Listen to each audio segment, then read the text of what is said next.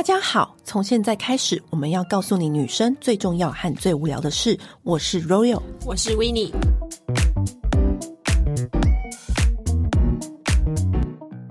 女人想听的是下载量突破一千万，耶！自己欢呼，真的没有想过会走到这一天呢、欸。对啊，而且也集数也来到超过两百集了。嗯，就想说天哪，我们两个居然有这么多话，这么多事情要跟大家分享，还超过两百集，哎、欸，对，很夸张哎。有时候会担心，就是没有话好讲。我是没有担心过这个啦，哦、真的吗？呃，应该说没有一个主题啦。对，我们两个废话一大堆。我我本来想说我们两个讲废话，但是就是给我们老的时候听。没想到大家都是。这么喜欢我们，我们真的是万分感谢，谢谢大家！真的没有想过，就是大家会一直就是听我们的，而且甚至我们还变成了一个闺蜜群组，然后大家在里面谈天说地，我每次都觉得很感动，就是把一群跟我们一样那么爱美的人，然后集结在一起，而且这都是爱美又有 sense 的人，对对，品味很好的，对，没错，然后集结在一起，就这是我觉得这是最棒的缘分。嗯、那因为这一次呢，就是因为我觉得哦、呃、很难得，然后突破千万的下。载，然后又超过了两百集，于是我们就开放问答。因为你知道以前啊，嗯，那个 IG Story 不都有那个问答这个功能刚出来的时候，然后我就想说，好，那我来玩玩看。一看到大家的问题，我就累了，我光看我就累了，我很懒得打字回复 哈，很懒得回复，用说的，用说的，用说的。因为之前 Winnie 就劝阻我做这个主题的原因，是因为我很容易跟大家吵架。呃，因为其实当然有时候我们也会看一些那个 Apple 的留言嘛，然后呃，我觉得每个人想法都不同，一句话说出来，其实每个人心里面会起的反应不同。这个我们真的有自我检讨。在回答问题之前呢，嗯、其实有时候 Podcast 的节目的留言我们是不能回复的，对。但是你们的留言我们都有看到，但是有的时候我们会检讨的用意是。因为我们一开始录制这个节目的主因就是我们两个聊天，那因为我们两个聊天就是很肆无忌惮啊，没有多想，就想说什么就说什么。嗯。但是呢，后来我们逐渐发现到，我们讲的话对于每一个人。听起来会有怎么样的想法？远远超过我们可以想象的范围了。没错，嗯、所以我们的确是在后面的节目当中有一些修饰，但希望在修饰之余，不要去失去了我们原本的特色。嗯，所以我们也是在学习啦。对，嗯、我们我们真的也是有在调整当中，然后之中也有接过一些真的很感动的留言。就像我曾经有接过一个留言，是他需要长期住院的病患，但是因为他要住院，所以他很无聊嘛。日子比较苦闷一点点，嗯，所以他说他很感谢我们节目，听起来很欢乐啊，就是带给他好像是他的新的眼睛，开启了他的世界。欸，我也接过一个，他是说那个时候他的眼睛出了一些状况，所以他都。没有办法看东西，然后在他修复的过程当中，他就是听我们的节目，继续为他的世界带来一些新的知识啊，然后跟好像在旁边聊天这样子。对，所以他就说有我们的声音陪伴，然后让他们度过一些就是很烦闷的那个住院生活。然后我每次只要看到这个讯息，我就觉得天哪，好想哭哦！嗯、就是原来我们的呃分享的这些很奇怪的 废话，然后也可以带给大家一些力量。所以我们。在这个留言之后，有更加的去检讨，说那我们要带给大家什么样的内容，嗯，才是对大家最好的？无论是舒压方面还是知识方面。前言先想先讲到这，反正你们的留言我们都有看到，然后有一些留言是比较偏负面的，或是比较偏一些，那我们就不去在意，也不去探讨。嗯、对，那如果你不喜欢的话，你就。就关掉节目就好了，对，就是不要生气嘛，对嘛？我就想说，哎、欸、哎、欸，你生气会有自由基，啊，很想跟他给他一个抗糖化的吃，嗯，你知道吗？不划算，不划算。对啊，不划算。好，那我们，那我们先从社群的留言开始，好不好？好啊，嗯，哦，我看到这题目我又累了。好，先第一个是想听可爱 Royal 的追星故事，然后好奇我有没有当过小迷妹追星仔。我是一个很冷静的人，所以我其实没有封过什么偶像。你要说你是很冷静的，你这样会被网友骂，无所谓，怎么样？台湾国语南部腔挡到你家 WiFi 了吗？奇怪，还是不要玩这个好了。你现在要骂人了。好啦，我没有，对，他没有追星，他没有，嗯、他不太追星，因为他是一个很冷静的人。嗯，所以他他的回答就 ending。对，你刚刚你有追星故事？有有有，我追星故事很精彩，但是我就是我就简单明了的说，就是我以前很喜欢 BigBang。嗯。其实到我一直当记者的时候，我都很喜欢 Big Bang。大家都知道，只要同事都知道说，只要是 Big Bang 演唱会，就是我是不会运用我的媒体的力量去买公关票，因为我那一天我不想成为媒体，我只想做一位歌迷。少在那边是真的，因为如果我今天是要以记者身份去那个演唱会的话，我就要拍很多素材，我要去注意一些细节，你不能够完全投入。Yes，对，我就没有办法全心享受那个演唱会，所以我一定是要用自己的力量，然后买到那个特 A 区、特 B 区的票。然后呢，那一天大家都会很有默契的，不会吵我。以前我也有追过，小时候我也有追过那个，那时候是 Clone，但是 Clone 我不喜欢 Clone，我那时候也是听 Clone，我也有追过 H O T，就是我一直来都是韩流路线，然后后来就变 Big Bang。你也追过苦浪哦？没有追，没有追苦龙，就听他们的音乐。Okay, okay. 那第一次追星参加签唱会的时候是韩团 H O T，嗯，因为那时候不是有水晶男孩，然后苦龙啊 H O T 这样子。那个时候呢，就是我记得有一个团员 Top，因为一个电影来台湾宣传，然后因为明明就不是我的线，然后我就一直吵着说我要去，我要去，我要去。因为现场只开放三个记者举手问问题，我就是这样很猛烈的这样举手，因为我就要把握我跟 Top 说话机会啊。嗯，然后我就。一问就是问到那是内行歌迷才会问的问题，因为我就是不是会问那种电影里面的，但是我要问那个歌迷都想要知道的，嗯、所以我就直接问他说：“你昨天喝那个高粱，今天有宿醉吗？”这样子，就是因为这是歌迷才会观察出来。嗯嗯、close 的感觉。Yes! 然后呢，他就听到我就我跟你讲，这绝对不是我歌迷的滤镜哦，嗯、他眼睛真的有亮起来，他就开始。打开话匣子的感觉，他说：“哦，我真的很喜欢高粱耶，因为我觉得喝完隔天都会很舒服，不会宿醉啊，叭叭叭就讲一堆。通常这个发表会结束之后，大家不是都会举着麦牌，然后蹲在他前面，然后给 Top 嘛这样子，嗯、然后他就会接受一些电视的采访跟预录这样子。因为那个时候就是记者都要蹲着，蹲在那个 Top 的前面，嗯，然后我就心里想说，我才不要他在他面前蹲着，我一定要在他面前维持我。”完美的样子，虽然没有人 care，所以呢，我死不蹲，我都 就站挺挺的吗？我就站很远的地方看着他，嗯，反正呢。又没有麦牌，没有关系。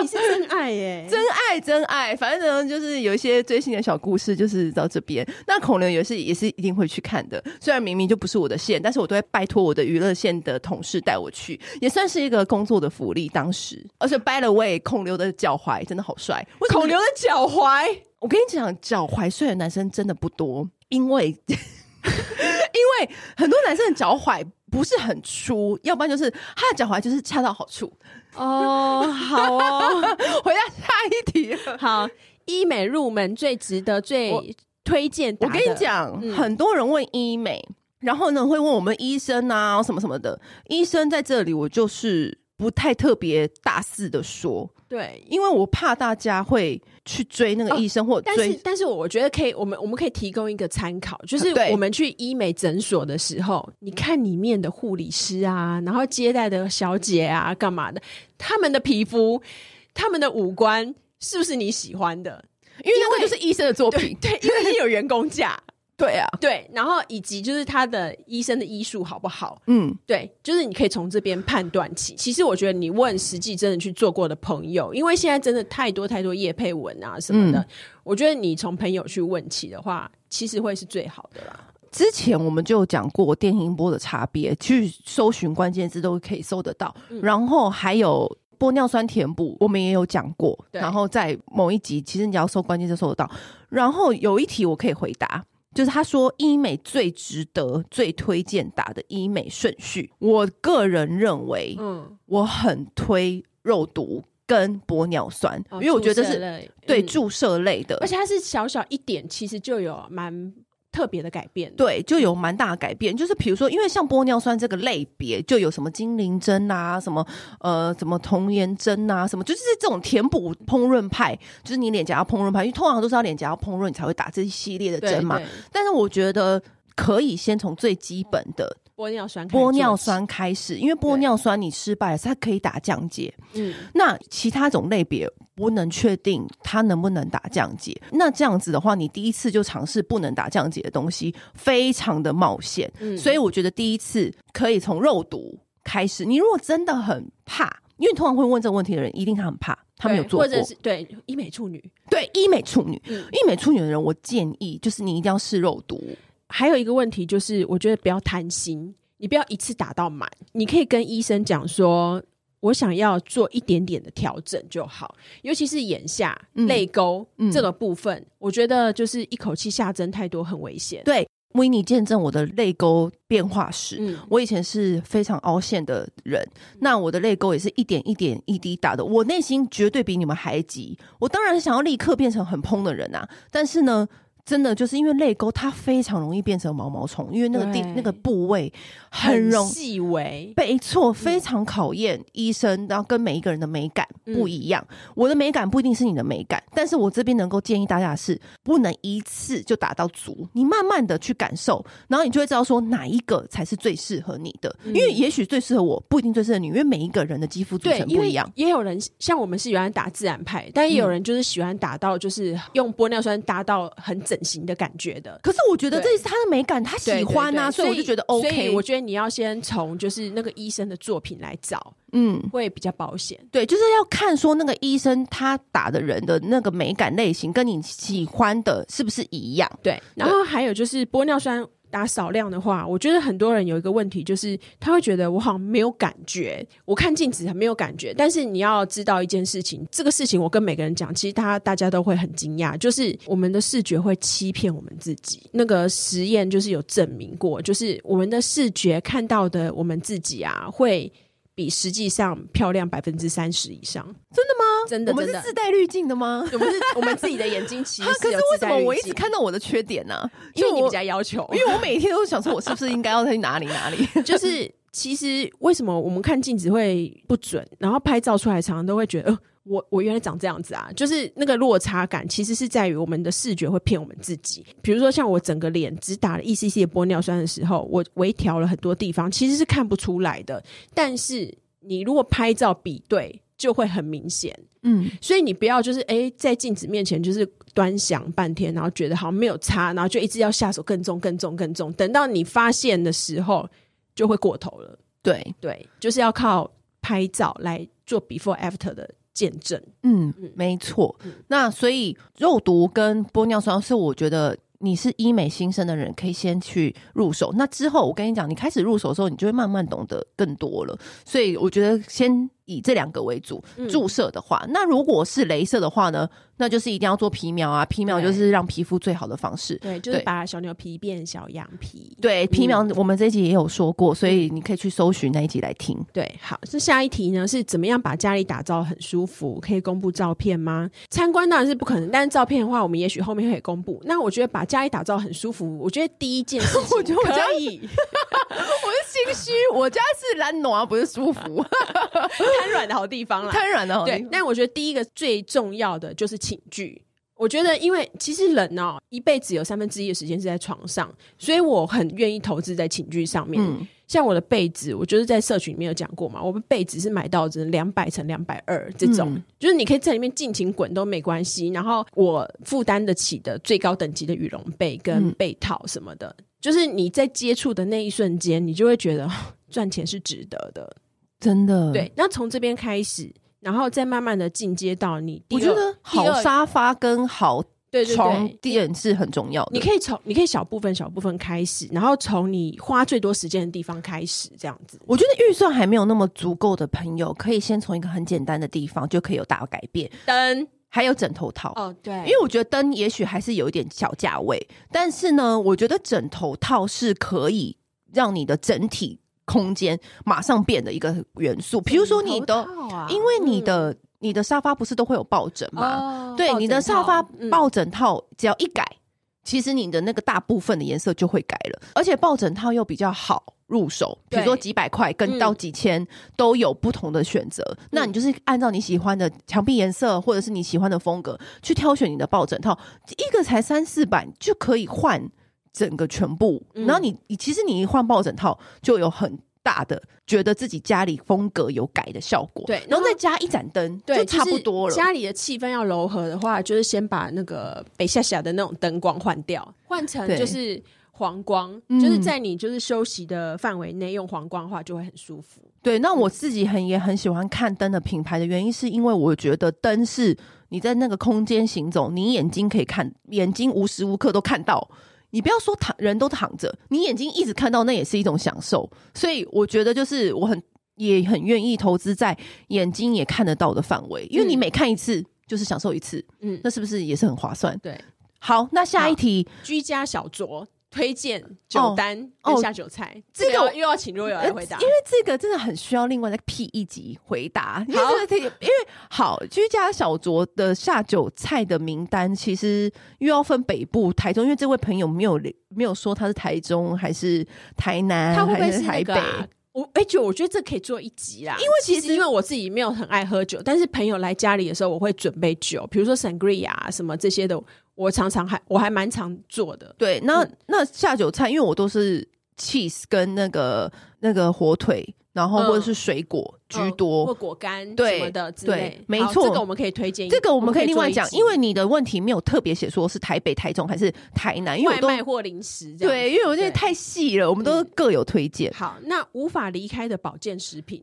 这个应该大家都滚瓜烂熟了吧？好，我们再讲一次，就是维他命 C 是一定要补充的嘛，嗯、所以明天早上一定要维他命 C。那因为我们都是长期的滑手机、手机重度用者，所以叶黄素是一定要吃的，一定要吃叶黄素。那另外我们两个人会吃谷胱甘肽跟 Q10，这大家一定都知道。嗯、谷胱甘肽呢，回答无数次，我们是在哪里买的？快点告诉大家。谷胱甘肽，我们我是在美国的一个网站，但是 iHerb 也很多，嗯，对。那我觉得其实重点品牌还好，但是你可以挑选剂量足够的，五百 G，对，五百 mg 啦，五百 mg 就死了，对，五百 mg，五百 mg，就是你就是纯，因为你知道市面上很多谷胱甘肽是它会 mix and match 在别的保健食品里面，但是我们吃的是只有谷胱甘肽。对这个东西，这个它没有，它没有跟其他的东西混搭。嗯、有些谷胱它会跟维他命 C 啊、维他命 E 混在一起，嗯、可是它我们是只吃谷胱甘肽。对，这是以前我们一个很。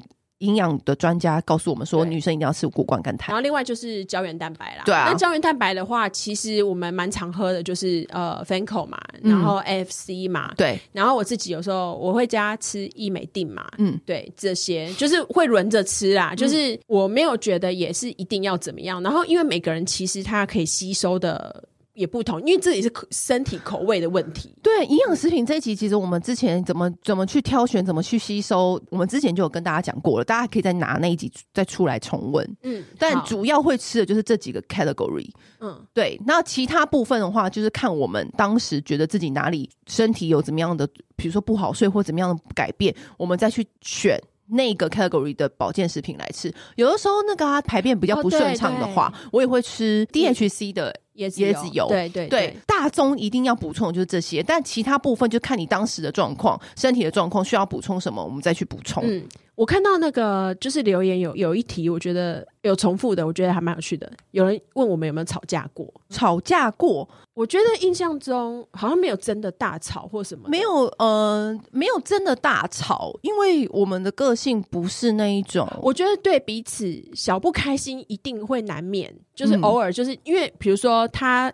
Royal 对我提出建议，或是我对他提出建议。当你被检讨或什么的时候，你心里面一定会，起码不是开心的。对。但是你仔细就是想过来，就是对方这样子在跟你讲话的时候，是不是其实也是一种提醒？我觉得那个时候过去了，你自己反省一下，对方其实是为你好。我不会说在呃被指责或什么时候就直接跳起来反驳对方或什么的。无论是你是几个人要一起合作、嗯、做一件事情，你我觉得最好的一个心理的状态，嗯、一定要是要被检讨的。因为如果你如果我们做这件事情都没有办法被检讨的话，那我们永远都不会关在那边自己开而已。对，我们永远都不会进步。嗯、那能够身边能够唯一会跟你说这些话的人，真的就是最对最亲近、最了解的人。所以。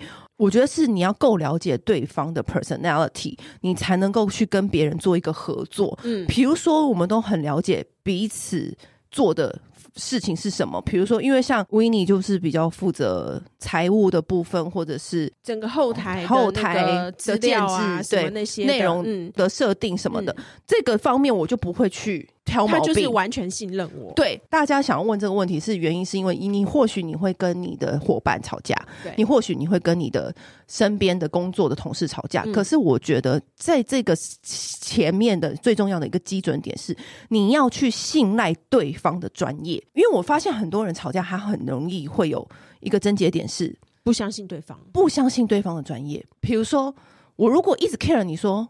为什么我们发票要那样开？嗯、哦，为什么我们要跟这个人合作？嗯、就是这种的。如果是这样，或者有些人都不讲，嗯、然后到最后的一刻才爆发。对，那其实你这样对对方也很不公平。嗯、因为像我我的做法，因为维尼也很了解，我也很了解维尼。那我们的做法就是，我会把我的底线告诉他。对，就是我先把我的底线告诉他。我说，我觉我只能接受到这里。嗯、那再多下去，我就没办法。那你 OK 吗？他就说。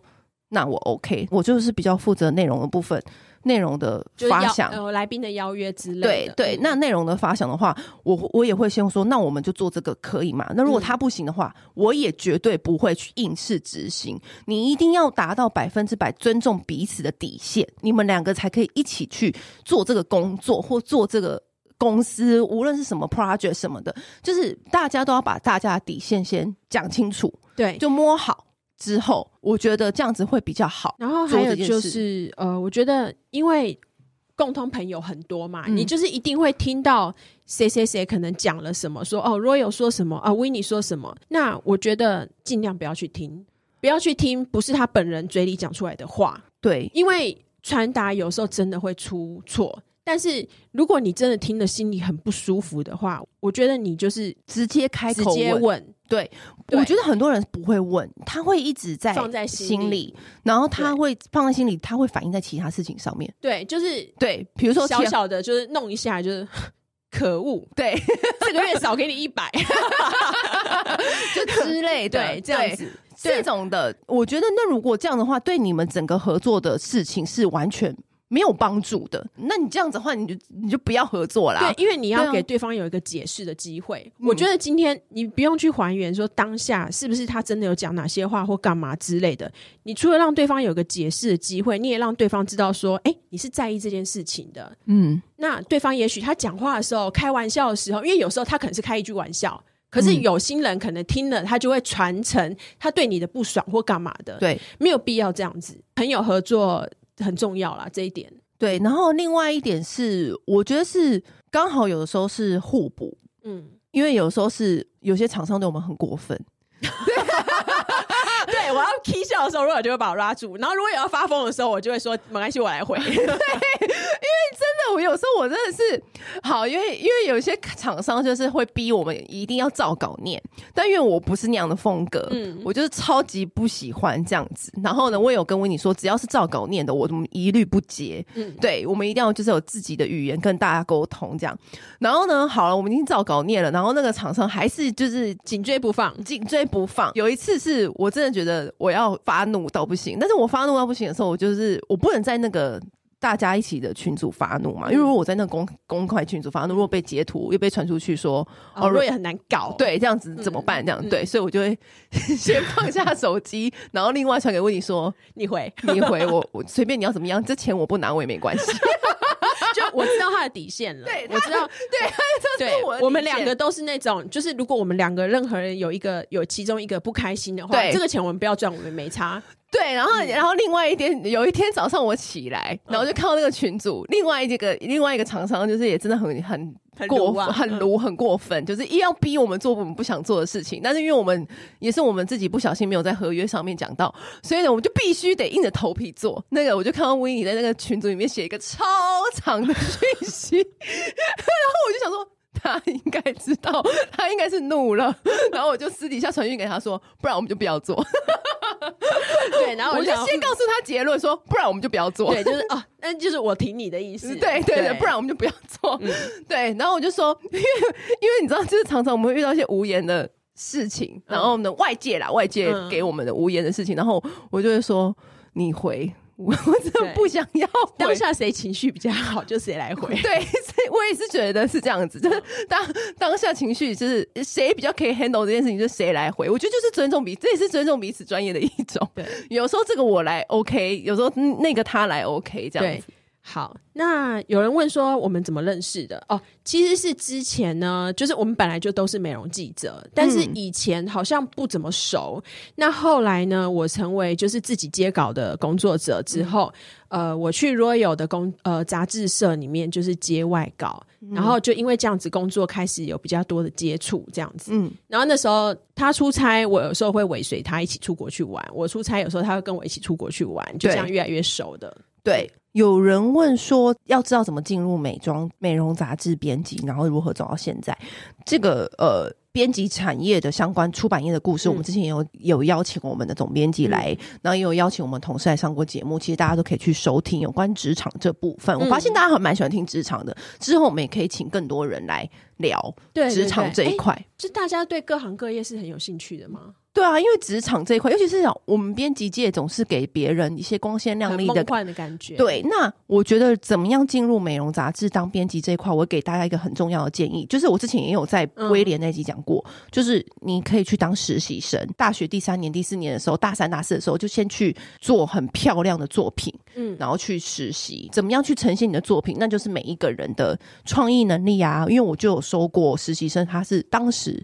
他是寄给我一个影片，嗯，就他剪的新闻。那也有人寄给我一个 CD，当那个年代就是 CD 打开都是他把他的作品集变成一个影片，就是你各种去呈现那样子的方式都可以。我觉得你只要用心做，那个杂志的主管一定会看到。那我身边所有我的同事们也都是以实习的方式进入杂志界，所以我觉得这是一个很好的方式。那如果说你真的百门不得其入，那我觉得你也是可以寻求杂志业周边的工作先去，比如说啊，比如说公关公司啦，对啊，然后或者是品牌啊，干嘛？对啊，那常在跟杂志接触。你先去，你先去占一个位置，你先周围对先潜入，从周围潜入，然后比较好打听哪里在真人嘛。可是从周围。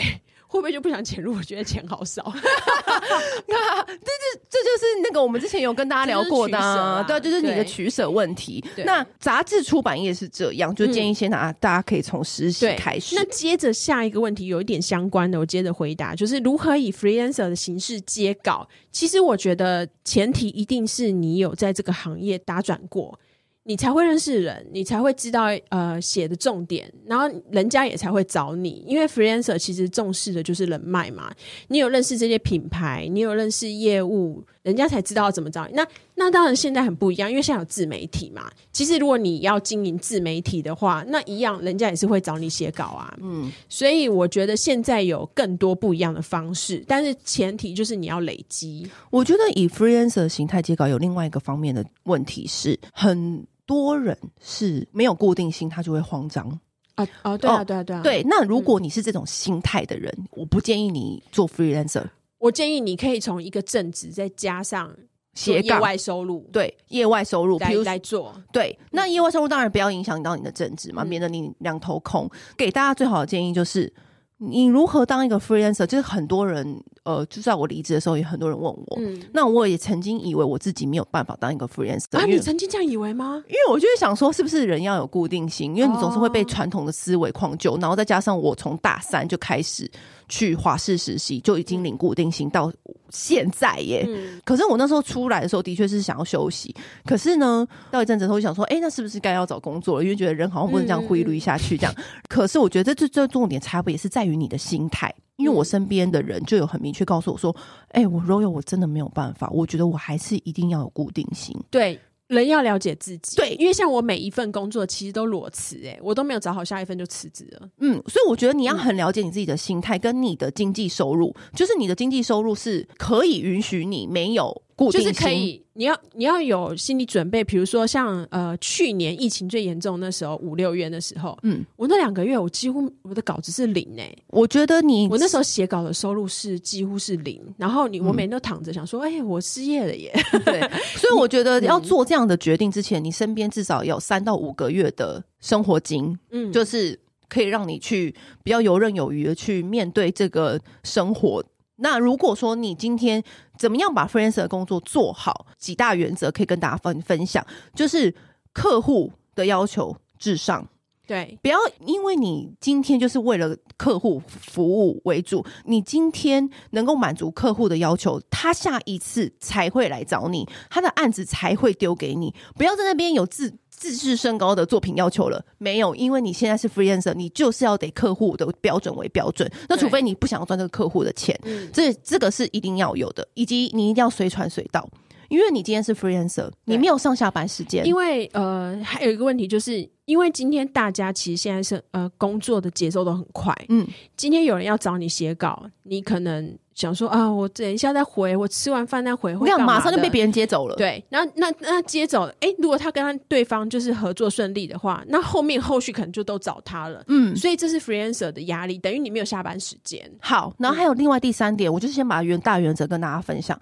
第三点就是。不要只做客户交代给你的事情，你要做出超过客户给你的交代的事项。比如说，客户交给你做做到一二三这件三点事情，可是我回给他的时候呢，我永远都是做到第五，一二三四五，我永远都给他五个，这样子他就会觉得说我找你很划算，那我以后都找你，嗯。我就是如何把 freelancer 做好，这是我自己的小心得啦。因为我觉得人都是互相的。今天如果我是客户，我为什么会想要多发案子给这个人？就是因为他可以给我更多的想法以及更多的选择，而不是我我交代给他三个事情，然后他永远就只给我二或只有只有那三。那如果今天有一天可以有一个人可以给我五个，那我为什么不选择那个五个的人？啊、这样子，嗯、所以就是以上三个选择，三个原则跟大家分享。嗯。很多人会问我们投资理财，我跟你讲，很多我们对吗？哎、欸，很多人问我们投资理财，花钱花成这样子，不是你我问我们怎么有效买东西才对吧？有有效花钱才对。我觉得可以跟大家，我觉得大家去听吴淡如的节目，我觉得可以跟大家讲几个原则啦。但是我我二十几岁的时候，我也曾经就是把卡都刷爆过。是大家应该都有的吧？对，然后 我这是什么理念？然后呃，都只还就是那个每个月都只还就是最低的那个还款的金额。然后我那时候是有一个朋友，就是他就是这方面的高手，他就是来我家的时候，他就看到，他就说你在干嘛？银行这种循环利息超高哎、欸！然后他就立刻哦，他就立刻就说你账号给我，他就把我欠的那个卡费全部汇给我。他说：“你立刻拿去还，之后每个月就是无息，然后再分摊还我。”他说：“你不要欠银行钱，这样第一个是你的信用不好，第二个是循环利息很高，然后你每个月这样循环欠下去，就是会让你的信用差，而且你会一直欠钱下去，这是很不好的事情。所以第一个是你不要欠钱，你不要做超出你能力的花费，然后再过来就是。”我没有做一个很固定的存款，但是我会有一个账户，就是像之前的话，我就是用最笨的方法，就是我到存到一笔钱的时候，我就去做定存。那因为之前那个有一些银行的美金定存还不错，所以我比如说大概到三十万上下的时候，我就直接存一笔美金定存，我就当这笔钱掉了。嗯，就是这样子，我就是做这么简单，然后再过来的话，就是做，如果你不懂股票啊什么那些，你也不要跟大家跟风，就是啊、呃，大家买哪只就买哪只，嗯、然后说要卖的时候。又没有赶快卖，对，因为因为你就不是那个会天天盯着股市的人，你没有办法去做那样的操作。如果你没有要做这个研究，你只想要听别人的话的话，其实很危险。那我觉得就是做长期的，就是做零零五零啊这种的，对，你就是每个月哎几千块也可以。对啊，对，我觉得这就是很稳定的东西啦。嗯，然后给大家心态上面的话，我是开源大于节流，我也是，我绝对是开源。嗯，就是我有一个很大的。想法可以跟大家分享，就是开源这件事情呢，很多人觉得说啊，我要存钱，所以他就去节流，嗯、然后他就就去开始省这个省这个省这个。可是我有一个观念是，我觉得你在三十岁，甚至在三十五岁以前省下来的钱都不是钱。省下来的钱也很少，因为你那时候才两万八，你是能够你月薪两万八三万五，你到底能够省多少？嗯，就是你你省下来，然后呢，就是我觉得在三十五岁以前，你应该要把这些钱拿去运用在你的不论是社交人脉上面，嗯，以及或者是你的呃心灵富足视野的累积，因为这些都会成为你将来去斜杠或者去快速累积财富的一个方式的筹码。很多人觉得赚钱的筹码就是你那一份工作，没有。当你这样想的时候，我觉得你永远的薪水就只会定在那里，嗯，你就会永远都只有依赖这个薪资，你就没有别的收入的筹码了。对，所以我觉得很多人会问说：“诶，你怎么去突破现在的收入瓶颈？”我虽然也不是什么吴淡如，我也不是什么厉害大师，就是有一点点可以跟大家分享的是，有的时候我会觉得很神奇的一件事情，就是当你会花钱的时候，真的有一天就突然钱会进来更多，这不是一个很玄的事，你知道吗？就是我们让钱是有流动的。呃，这个不只是我自己的经验，就连我身边的朋友经验也是这样。就是比如说，我朋友是他当时很想要租一个房子，嗯、那个采光很好，嗯，他也是很想很久。那像我自己也是，我家里有房子，但我我可是我很想要搬到市区来住。可是当你有一天你做这个决定，因为你觉得我租了这个房子，我就一定会有这个收入的压力，对不对？因为我每一个月我就是要缴三万四万的房租。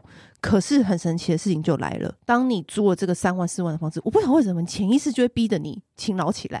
没有，可是你自己不觉得有压力到多大？但是我觉得有时候是你自己就会觉得，你必须要赚到这么多钱，你自己就会打开那个开关，嗯、要去做这些事情。哦，我自己的话还有一个体悟是，我觉得。你要知道，时间比什么东西都有价值。就是很多人会为了省钱，嗯、他会花很多时间在省钱。可是，对对对，你要知道，你的时间是最宝贵的，而且是买不到的。对，这比钱还要，这比钱还要有，对，还要有价值哎。所以，像比如说，举一个很简单、很简单的例子好了，比如说看 YouTube，很多人会觉得说，那我就。看一下广告啊什么？可是像我跟 Roy 的话，我们两个的话会觉得说，看广告的时间很浪费。我觉得对，一年就是花个几百块，大家买 Premium 就是摊一下，我觉得省下的时间真的多很多。嗯，然后我们多出来那个时间，我们可以再拿去接更多的稿子、嗯、或干嘛的，赚更多的钱。嗯，然后可是有的人他就会把时间浪费在这种小地方。嗯，我觉得是有的时候你要考虑一下，还有一个东西就是你要尊重别人的专业。别人才会尊重你的专业。对，因为我们两个都是呃创意啊、文字工作者，干嘛的？我其实自己是不太接很低价的稿子的，但是呢，我自己也是我所有的软体都用正版，然后所有的会员我会用到就买，我不会花时间去找什么破解版或干嘛的。你要想这件事情是，如果每个人都这样子的话，那谁愿意创作？对啊，对。那这个要成为一个循环的活水，就是正循环啦。对，你才会能够得到该得到的。当你如果不尊重别人的专业的话，其实无形当中你的专业也不会被尊重。对，嗯，简单来说，我们两个这个不是那种会理财的人，给大家的一些小心得跟小建议，时间是真的很重要。嗯，对。好，嗯，回答下一题。去过的欧洲国家旅行趣事跟最喜欢的欧洲国家，我觉得欧洲国家旅行趣事的话，搞不好可以开一题啦。但是最喜欢的欧洲国家的话，你是哪一国啊？啊，好难选哦。我蛮喜欢西班牙的，但是因为风景，我又喜欢德奥的风景，哦、我喜欢那种童话故事的风景，但是我又喜欢西班牙的人，所以我觉得很难说、欸。哎，我没有一个特别，我觉得爱的国家的话，我自己的话其实是最喜欢意大利。我知道你爱意意大利啊，对啊，因为意大利意大利的男人很讨你欢心啊。对啊，我在意大利就是周子瑜耶，因为我觉得西班牙就是整个城市在跟你调情啊，然后它的食物又很符合 no 你们亚洲人。可是因为我觉得又要讲究食物的部分，因为它因为你知道我的食物也很合台湾口味啊，有一些太咸，有我觉得会吗？比如说像意大利面啊、炖饭那些，就是有一些我会觉得。口味太重吗？对，也以及我没有那么喜欢吃淀粉，就是、oh, 对对。然后你喜欢吃 tapas 那种？对，我喜欢吃 tapas 小点的那一种，嗯、然后有酒什么的，这种的比较符合我的饮食的需求。所以欧洲我就会各欣赏每个国家的好处。虽然德国人极歪，但是呢，它风景真的好，真的很美，所以很难有一个特别喜欢的答案。但是其实总归来说，我还是最最爱台湾。嗯，还有一点，这是当然啊，对啊。减肥很容易破功或难维持怎么办？这问题问我们两个也不对啊。对啊，我们也没，我们也不是什么纸片人啊。对啊，但是。我觉得女每个女生就一辈子真的都是在跟减肥抗衡啊，大部分啊，大部分。但是我我觉得有一个事情我没有分享过，我可以讲一下，就是因为我我真的太爱吃面包、淀粉、面包这些精致的东西。嗯，其实每个朋友都说，其实我已经算是吃不胖体质了，依照我吃的那个这么狂的那个分量，嗯、所以我之前也很。也很困扰这一点，因为我我的零食雷达真的蛮好的。然后，所以之前我有去上一个冥想课程，我知道我有、啊、催眠课程，我朋友也有因为这样去上催眠。然后，呃，那个催眠课程呢，我上了之后，就是我有找到一个症结点，是我发现我是在无聊的时候会吃零食。哦，你找到原因了？我找到原因，而且那个是终点的原因。对，因为我有问过，就是你说的那个催眠方法嘛，就是让你的潜意识说你不喜欢吃零食这件事情。对对对对对。但是那个老师他是说，可是你不吃零食，搞不好你会用别的方法来替代，比如说，哎，你不吃零食，结果你爱开始喝酒。嗯，就是这种的。所以他说你要找到那个症结点，然后他就开始帮我就是做去引导，然后就找到说我是只要无聊的时候，我手边闲下来的时候，我就会开始想要吃零食。嗯，然后进而我就会让自己就是发现这件事情，我就会尽量开始，比如说我要看 YouTube 的时候，哎，手上没事干，对不对？我就会开始整理家里，然后擦地板。我就不要让手上是空下来的哦。对，那因为这样子，我好像真的，我之前几个月我就开始，我不能说完全戒掉零食，但是我吃的分量大概只剩下之前的百分之二十不到。嗯，对。然后真的也因为这样子，就是瘦了蛮多的。恭喜，来鼓掌声音。但我我我那个减肥破功，我觉得大家应该都知道我的。小配口是什么、啊？我的小配口就是瘦瘦症啊！哦，对啊，对啊，所以我已经很无私的分享瘦瘦症、嗯、那一集，我们有特别讲。那我就是觉得最近吃比较多，我就会。打瘦瘦针，其实瘦瘦针我都有持续在打。嗯、那瘦瘦针是可以持续打的，嗯、所以只要你的经济能力许可的话是 OK 的。对，那其实我个人觉得也没有到很贵啦，所以我觉得也 OK。我觉得维持还有个重点就是，真的其实真的都都通通都是老生常谈。你看现在女艺人回答的全部都一样，就知道这个真的是大原则，就是吃原型食物。对啊，然后烹调方式以及多喝水，水很重要。对，对好。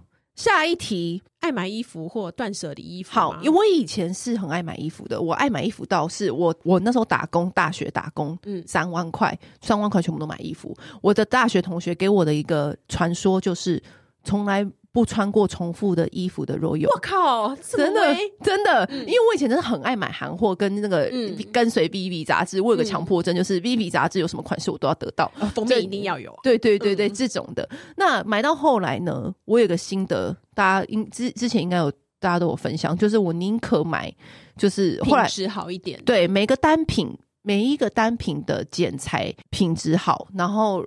价格高没关系，嗯、但是真的就是每一个 category，而且你还要很了解自己的身形，不要硬买，不要盲从。因为像我就很不适合香奈儿的贝橘色，或是它的海军蓝，我就真的很不适合。所以我每次看都觉得很优雅，但是呢，套在我身上。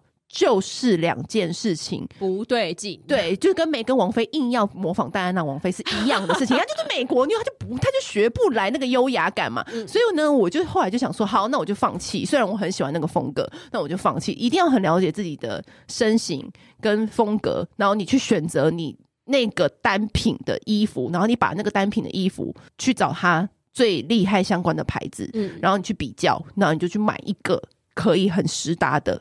这样子的，嗯，历久弥新的单品，我觉得这个是你花钱花到后来回到回归到的根本，这样子。对，那我自己的话也是差不多的意思，就是呃，我觉得像以前我会买很多很多便宜的衣服，嗯、我觉得大家刚开始就是呃刚出社会，然后可能比较没有钱的时候，一定是这样子，然后路边的三百九、五百九这种衣服，你可能就是哎。欸买一点没差或干嘛的，可是慢慢的你会发现，就是你最先淘汰也是那些。对啊，对。那我觉得有一些是呃当季流行的，你可能还是可以继续这样买，没有没有关系。但是有一些很基本的东西，比如风衣啊、大衣啊、皮衣的这种的话，你就可以投资一件好一点。像之前有人问过我嘛，我那件之前去欧洲穿的那件皮衣，我已经穿十四年了。嗯，那在当时就是我薪水才四四五万的时候，它一件就快要一万块。就是其实是比较高的投资，但是投资下去之后，哎、欸，发现它竟然可以穿这么久。对，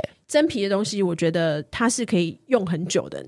假皮一定会这样，其实算下来一点也不贵。不你那一件穿十四年，其实一点也不贵。对啊，所以超划算。所以我会反而觉得，你先找到你合适的单品，嗯，再从那个单品的 category 去找。category leader，品质剪裁好的。对，剪裁很重要的原因是因为它为什么贵？就是因为贵在它的剪裁，好的剪裁会让你看起来比较瘦，嗯，然后看起来你整个人的质感就会提起来，嗯，然后怎么去看那个质感呢？除了剪裁之外，还有一点我也蛮注意的，就是它的扣子。哦，因为我觉得好的品牌，它的扣子都用的很好。嗯，那你这个东西要看得久，要看得顺眼，扣子细节很重要。所以我觉得就是在这里跟大家一个简单粗略的分享。嗯，好，那我觉得问题差不多到这边，因为我们今天录音的当下，我们还没有完结那个就是问题嘛。那之后我们还会继续再开，如果还有问题的话，嗯、之后也可以再继续问我们，嗯，或者是你也可以留言给我们。那差不多就到这边喽，或者是可以加入我们的群组。嗯、女人想听的事情在那上面有一个群组，那通关密码我们会写在我们的资讯栏里面。你只要加入了，然后就任何各种各样你想到的问题，你都可以在群组里面直接问到我们本人，我们就会直接回答你。而且就算就算没有我们两个人，也会很多热情的闺蜜 给你最棒的答案。嗯、那今天先这样喽，谢谢大家一起以来长久的收听，好，拜拜。按订阅，留评论，女人想听的事，永远是你最好的空中闺蜜。